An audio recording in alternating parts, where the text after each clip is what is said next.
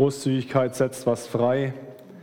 Wie die Annette gerade vorgelesen hat, unsere Schritte hier im Natürlichen bewegen was in der unsichtbaren Welt.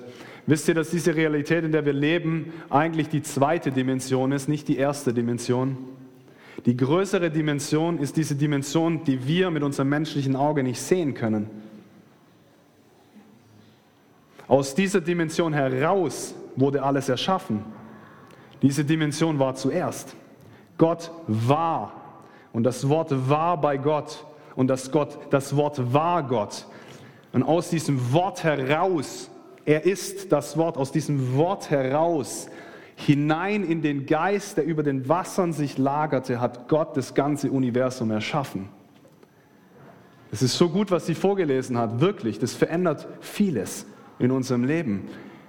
Wenn wir natürliche Schritte im Gehorsam mit Gott gemeinsam gehen, bewegt es was in der unsichtbaren Welt. Engel werden freigesetzt, Segen wird freigesetzt. Das ist was verändert. Was die Ute getan hat, in diesem Moment einen Gehorsamsschritt zu gehen und Gott ein Opfer zu geben, hat sie gesegnet, ihre Generation gesegnet und die Generationen nach ihr. Das sind nicht irgendwelche Kinderlitzchen, was wir machen, irgendwelche äh, läppischen Dinge. Mit Gott gemeinsam haben Dinge Ewigkeitswert. Wir bauen was für die Ewigkeit. Simon hat vorher gesagt, und es passt total gut zum Predigtthema heute. Mm. Simon hat gesagt, Gott ist über unseren Problemen. Dann haben wir ja auch über diesen großen Gott gesungen. Wir haben uns vor einigen Wochen ähm, genau, wir haben uns vor einigen Wochen in der Hauskirche unterhalten und hatten einen total regen Austausch über David und haben dann gemeinsam festgestellt, dass es ganz, ganz viele Bibelstellen in den Psalmen gibt, wo, wo David in einer schwierigen Situation ist, wo David in Herausforderungen steckt und immer wieder dann diese Worte fallen, aber du Herr, aber du Herr, aber du Herr. Und darüber will ich heute reden, weil es total passend auch zu dem ist, was wir am Erweckungsabend ein bisschen gehört haben vom, vom Bruder Jon und vom Isaak. Dieses Zeugnis, das hat mich nochmal so völlig den, völlig den Horizont gesprengt. Dieses Zeugnis, wo der Bruder Jon erzählt hat, im, im Gefängnis, wo er im Gefängnis war und dieser geistliche Vater von ihm aus seiner Zelle rauskam und von außen die Hand aufgelegt hat und das Schloss aufgegangen ist und der Bruder Jon nachher durch fünf eiserne Türen durchgegangen ist und Gott ihn übernatürlich aus diesem Gefängnis befreit hat und dann draußen vor der Türe noch ein Taxi stand mit laufendem Motor, wo er einsteigen konnte und direkt mitfahren konnte. Das hat sich angehört wie diese Sachen, die wir in der Apostelgeschichte lesen, oder? Ja. Verrückt! Als Paulus und Silas im Gefängnis sind ja, und sie anfangen, Gott zu anbeten ja, und dann die Türen aufgehen. Das ist so krass. Aber du, Herr, aber du, Herr, hast das letzte Wort in meinem Leben. Aber du, Herr, hast das letzte Wort in unserer Gemeinde. Aber du, Herr, hast das letzte Wort in unserem Land, in dieser Region, in dieser Welt, in all dem, was abgeht. Aber du, Herr. Nicht nur, ja, aber, aber du, Herr Jesus. Du alleine. Die Bibel ist komplett voll davon. Wir werden jetzt gleich einfach mal, ich gehe einfach mal durch verschiedene Geschichten durch. Also wenn es dich interessiert, Schlage einfach mal das Wort Gottes auf. Von vorne bis hinten, ganz besonders das Alte Testament, da hat es Geschichten und Ermutigungen, wo Gott übernatürlich eingreift und Situationen komplett auf den Kopf stellt und umdreht. Zum Guten für sein Volk, zum Guten für seine Menschen, für die, die ihn lieben. Oh, das ist unglaublich. Nehemiah 9 zum Beispiel, einfach mal ein total empfehlenswertes Kapitel für euch zum Lesen. Nehemiah 9, da, da wird es so richtig aufgelistet. Diese Geschichte vom Volk Israel und wie Gott immer wieder eingegriffen hat. Also wenn es dir heute so geht, dass du sagst, boah ja, also das Jahr hat irgendwie ganz gut angefangen und dann stark nachgelassen. Und ich hatte echt so meine verschiedenen Herausforderungen die letzten Wochen, fühle mich auch irgendwie entmutigt oder hoffnungslos oder herausgefordert, war schon wieder krank oder was auch immer das für dich bedeutet, habe ich gute Neuigkeiten für dich heute. Aber du, Herr, aber Gott ist hier, jetzt, gerade. und will deine Situation verändern. Bei Abraham zum Beispiel, ich habe hier einfach mal eine Folie erstellt und ein paar Sachen draufgehauen. Gibt viele, viele mehr. Ja, ich könnte wahrscheinlich noch übermorgen predigen, wenn ich mich jetzt auf all diese Geschichten berufe, wo Gott genau das getan hat, dieses Aber du, Herr. Bei Abraham zum Beispiel. Ja, Abraham hat diese Verheißung von Gott bekommen, dass seine Nachkommenschaft zahlreicher wie die Sterne am Himmel sein wird. Und wie war seine Situation? Er war schon fast 100 Jahre alt, als er das gekriegt hat. Ja, dann, ich bin nicht hundertprozentig sicher, 110 oder 120, als dann endlich Isaak kam. Aber er war eigentlich schon in einer Lebensphase, wo das total unmöglich war, überhaupt noch ein Kind zu bekommen. Und wenn die Nachkommen, ja, überhaupt noch einen Sohn zu bekommen. Bei Sarah war es das Gleiche bei seiner Frau. Sie war zu alt, heißt es in der Bibel, noch ein Kind zu gebären. Sie war unfruchtbar zu dem Zeitpunkt. Aber du, Herr, Gott hat die Situation verändert. Gott hat die Situation auf den Kopf gedreht. Abraham hat vertraut. Abraham ist am Herzen Gottes drangeblieben und Gott hat die Verheißung geschenkt durch seinen Sohn Isaak. Unfassbare Geschichte. Beim Volk Israel, Flucht aus Ägypten. Eine Geschichte nach der anderen, aber du Herr. Erstmal waren sie in Sklaverei und Gott beruft Mose und sendet Mose, sie zu befreien. Und dann macht Gott nicht irgendwas, dass das Volk einfach abhaut. Er schickt zehn unfassbare Plagen, um dem Pharao klarzumachen, lass mein Volk gehen, let my people go. Lass sie ausziehen. Ja? Und dann geht es weiter. Das Erste, was dann passiert, und das Volk ist dann immer wieder am Murren und sich beschweren. Sie werden befreit nach diesen unfassbaren Plagen, wo der komplette Nil, das ganze Wasser zu Blut wird rot wie Blut. Das muss man sich mal geben. Musst du dir mal vorstellen. Ja? Wenn du heute Morgen beim Zähneputzen warst und dein Wasserhahn auftriss und da kommt eine rote Suppe raus. So war das im gesamten Reich Ägypten. Gott hat Unfassbares getan, um sie zu befreien. Und dann laufen sie durch die Wüste und kommen ans Rote Meer und erleben eine Begrenzung und hinter ihnen ist der Feind. Ja, was machen wir denn jetzt? Und sie fangen an, sich zu beschweren. Und Gott offenbart Mose und sagt, teil das Meer mit deinem Stab. Hätte ich erstmal gedacht, wenn ich so einen Gedanken gehabt hätte, jetzt spinne ich aber komplett, bin ich jetzt komplett verrückt geworden oder was? Und Mose teilt das Meer. Und das Meer teilt sich und sie gehen durch ein Meer durch auf einem trockenen Boot. Rechts und links, keine Ahnung, wie man sich vorstellen kann. Rechts und links Wassersäulen. Ey, was geht denn hier? Aber du Herr.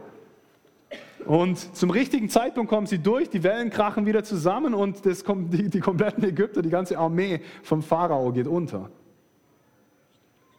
Brot vom Himmel fällt dann in der Wüste. Wasser kommt aus dem Stein raus. Als Mose draufschlägt, schießt Wasser aus einem Stein in der Wüste raus.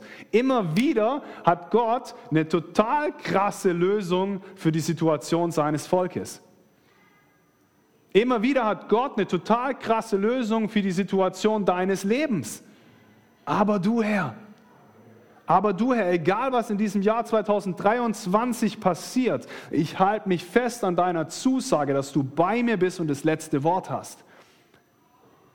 Jericho.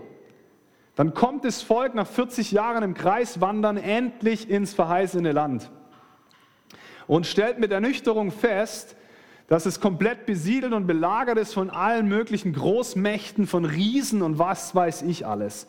Und dann ist diese unfassbar große Festung Jericho, diese Stadt mit diesen einzigartigen Riesenmauern. Und ja gut, was machen wir denn jetzt? Die kommen aus der Wüste. Ich glaube, die hatten keine großen Waffen dabei oder irgendwas. Was, wie sollen die denn das alles geschleppt haben? Die hatten kein riesen Kriegsheer oder so, um das einzunehmen. Stehen sie da vor diesen riesigen Feld und was sagt Gott? Gott gibt ihnen wieder eine kreative Lösung im Endeffekt.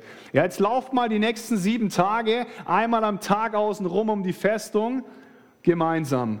Und am siebten Tag lauft er siebenmal rum und nachdem ihr diese siebenmal rumgelaufen seid, trompetet ihr eure Trompeten und die Mauern werden einfallen. Hä? Ja, genau, die Lobpreiser nach vorne, die sollten nach vorne, so ist es. Danke für die Details. Und die machen das und die Mauern dieser mächtigen Festung fallen ein. Aber du, Herr, Gott hat wieder eine Lösung gebracht. Josua 10 ist auch ein ganz krasses Kapitel. Lest es mal. Lest mal Josua 10.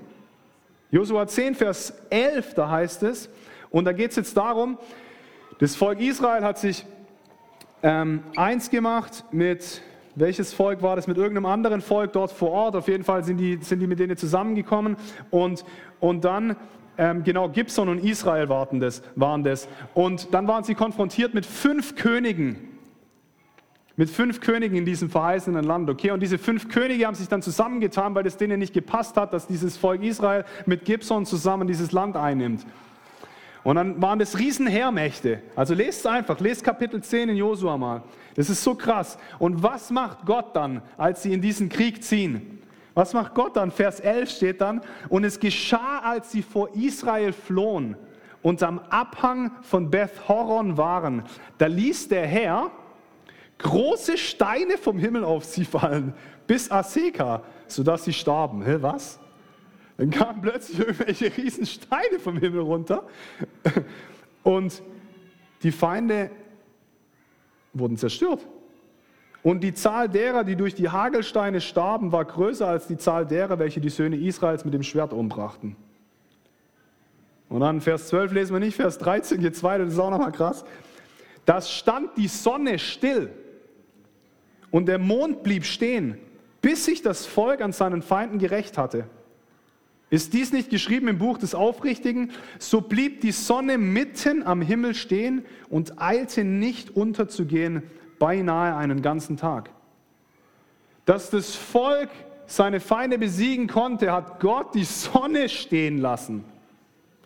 Die hat sich nicht mehr bewegt. Die Sonne und der Mond sind stehen geblieben, fast für einen ganzen Tag bis komplett das Volk gerecht wurde. Also wir reden jetzt nicht über die Brutalität von Gott im Alten Testament, okay? Das, das ist nicht Sinn und Zweck jetzt von dieser Predigt. Aber Gott hat einen Plan verfolgt. Gott hat einen einzigartigen Plan mit seinem Volk verfolgt und Gott hat immer treu an seinem Volk festgehalten. Und er hat immer wieder diese Aber-Du-Herr-Situationen gehabt, wo er in einer Art und Weise eingegriffen hat, wo es keine Lösung mehr gab für das Volk, wo sie am Ende waren. Wie gesagt, wir können die ganze Bibel weiter bei David, ja, mit Goliath dann, dieser eine Stein, der den Riesen der Philister tötet. Oder dann bei Daniel, der in der Löwengrube mit diesen Löwen war, ja, und die Löwen ihn nicht anfangen aufzufressen. Oder noch krasser, dann dieser Feuerofen, der unfassbar heiß war und alle, die reingeworfen wurden, sind innerhalb von Sekunden verbrannt. Was passiert mit David und mit seinen Freunden? Sie sehen sogar noch zusätzliche Leute, die da drinnen sitzen, Engel, die, die David und die Freunde bewachen und sie verbrennen einfach nicht. Aber du, Herr, ja, David, Daniel war das, nicht David, Daniel, Daniel, der Gott vertraut hat, ja, der sich hingestellt hat, Gott nachgefolgt hat, Gott nachgefolgt ist. Und was macht Gott? Gott greift ein in diese schwierige Situation, weil Daniel ihm treu geblieben ist. Aber du, Herr, Bester Comeback-Plan der ganzen Geschichte. Jesus seine Auferstehung. Der Feind hat gedacht, er hatte gesiegt. Er hat es gepackt gehabt. Er hat den Sohn Gottes, den Messias, den Erretter, gekreuzigt, getötet. Drei Tage später ist er auferstanden und hat alles verändert. Aber du, Herr, Gott hatte das letzte Wort. Wo alle schon getrauert haben, die ganzen Jünger komplett entsetzt und enttäuscht waren und dachten, jetzt ist es vorbei, kam der Auferstandene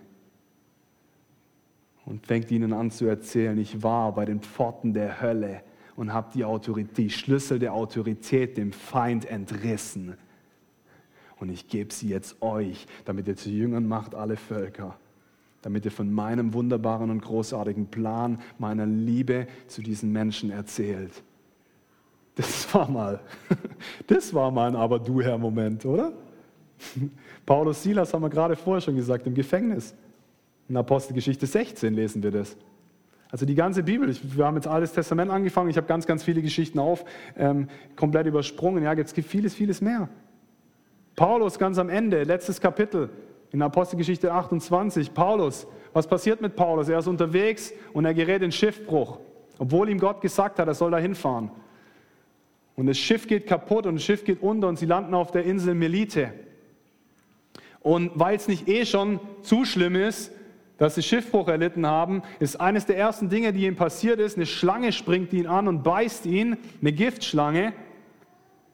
Und alle Einheimischen drehen durch und denken, oh je, jetzt ist es vorbei mit diesem Mann. Und nichts passiert. Das Gift hat ihm nichts an. Es passiert nichts in seinem Körper. Er widersteht diesem Gift. Aber du, Herr, und deswegen sind alle Leute so fasziniert, was ist das für ein Mann, was muss da Besonderes auf diesem Mann sein, dass er anfängt, ihnen das Evangelium zu erzählen und nicht nur das, sondern sie bringen alle Kranken von der Insel zu Paulus und alle werden geheilt. Lest es nach, Apostelgeschichte 28. Was für ein Comeback-Plan. Erstmal Schiffbruch, Schlangenbiss und Gottes Lösung ist, er benutzt die Situation genau dort, genau dort auf dieser Insel benutzt er die Situation, um alle zu heilen. Aber du, Herr, danke, Vater, dass du deine Hand auf mir hast. Für die, die es wissen, ich habe das schon mal vor ein paar Wochen erzählt, ich glaube im November habe ich über ähm, Gott, der inmitten von unseren Schwierigkeiten ist und uns dort begegnet und uns dort findet, habe ich kurz erwähnt, dass ich mit meiner Schilddrüse wieder Probleme hatte und wieder eine Überfunktion war. Und auf jeden Fall war das jetzt so, dass ich dann im Januar vom, ja egal, im Januar eine Woche ins Krankenhaus musste zu einer Therapie. Und dann war ich da von Montag bis bis Freitag. Offiziell hieß es, ich werde von Montag bis Mittwoch ins Krankenhaus kommen. Da habe ich gedacht, gut, das kriege ich hinter mich. Bin dann da reingelaufen in mein Zimmer und da war ein Bett gerichtet und links war nochmal ein Bett gerichtet. Und dann dachte ich, oh nee, Mann, ich habe gedacht, dadurch, dass ich so eine Strahlentherapie bekomme, bin ich alleine im Zimmer und habe meine Ruhe und kann die Zeit nutzen, um zu beten und ähm, aber auch einfach Fernseher zu gucken und zu entspannen und einfach runterzufahren und mich zu erholen, so ein Stück weit. Und dann war ich da im Zimmer und dann hat die Schwester auch gesagt, alles gut, also sie sind alleine hier. Und dann hat Gott zu mir gesprochen und hat gesagt, aber Janik, was wäre, wenn ich jemanden senden würde, der mich braucht? Was würdest du tun? Dann habe ich angefangen mit Gott zu diskutieren. Nee, Herr, ich will einfach meine Ruhe jetzt mal. Genug mit unserer Gemeinde zu tun. Nein, Spaß, ihr seid alle super. Äh. und hatte dann diesen Prozess mit Gott innerlich und dann habe ich gesagt, ja Gott, du hast natürlich recht, absolut. Also, wenn es jemand braucht, auch okay. Und dann bin ich ins Bett gegangen, auf jeden Fall an dem Tag und habe gut geschlafen. Und am nächsten Tag kam ein Mann bei mir ins Zimmer, der seit 17 Jahren Krebs hat und der zur Therapie dort war.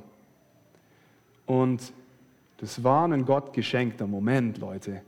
Ja, ich im Krankenhaus, ich sage nicht, ich bin ins Krankenhaus gekommen wegen diesem Mann, weil Gott schenkt keine Krankheit, Gott schenkt diese Schwierigkeiten nicht.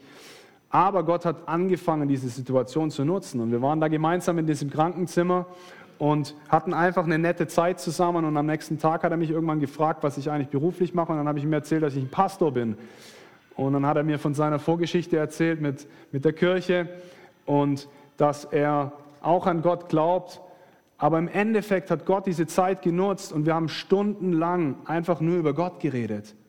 Wir haben zusammen gegessen, wir haben zusammen Kaffee getrunken. Ich glaube, am Mittwoch waren es acht Stunden am Stück, wo wir uns einfach nur unterhalten haben über alles Mögliche. Er hat mir Fragen gestellt, ich habe ihm Fragen gestellt und wir hatten eine tolle Zeit zusammen.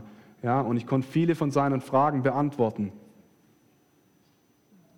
Gott hat diese Situation genutzt, aber du Herr, aber du Herr, ja, wurde es noch etwas eng, dass ich überhaupt dann zum Erweckungsabend kam. Wie gesagt, es wurde dann verlängert. Ich kam dann gerade noch am Freitag raus, alles gut.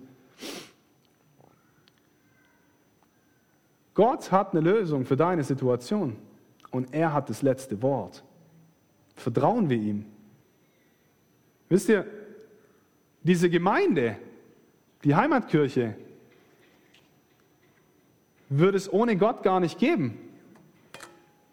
In Sprüche 16, Vers 9, da heißt, das Herz des Menschen denkt sich seinen Weg aus, aber der Herr lenkt seine Schritte. Ich habe 2016 mein Masterstudium beendet in nachwachsende Rohstoffe und Bioenergie mit einem richtig guten Abschluss.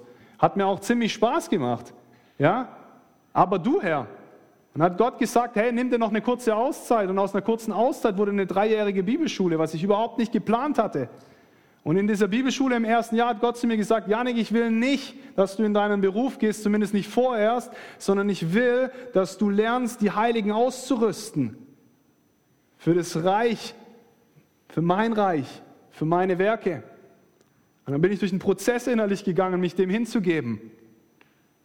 aber du Herr. Und deswegen bin ich dann drei Jahre geblieben.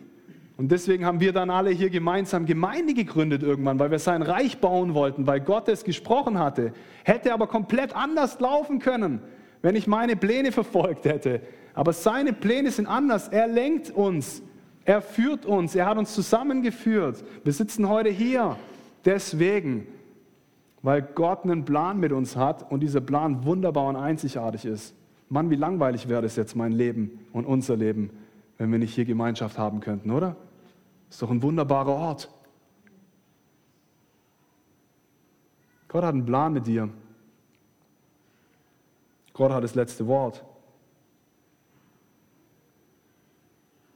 Ich wollte sogar in den USA bleiben, habe mich dort auf Jobs beworben.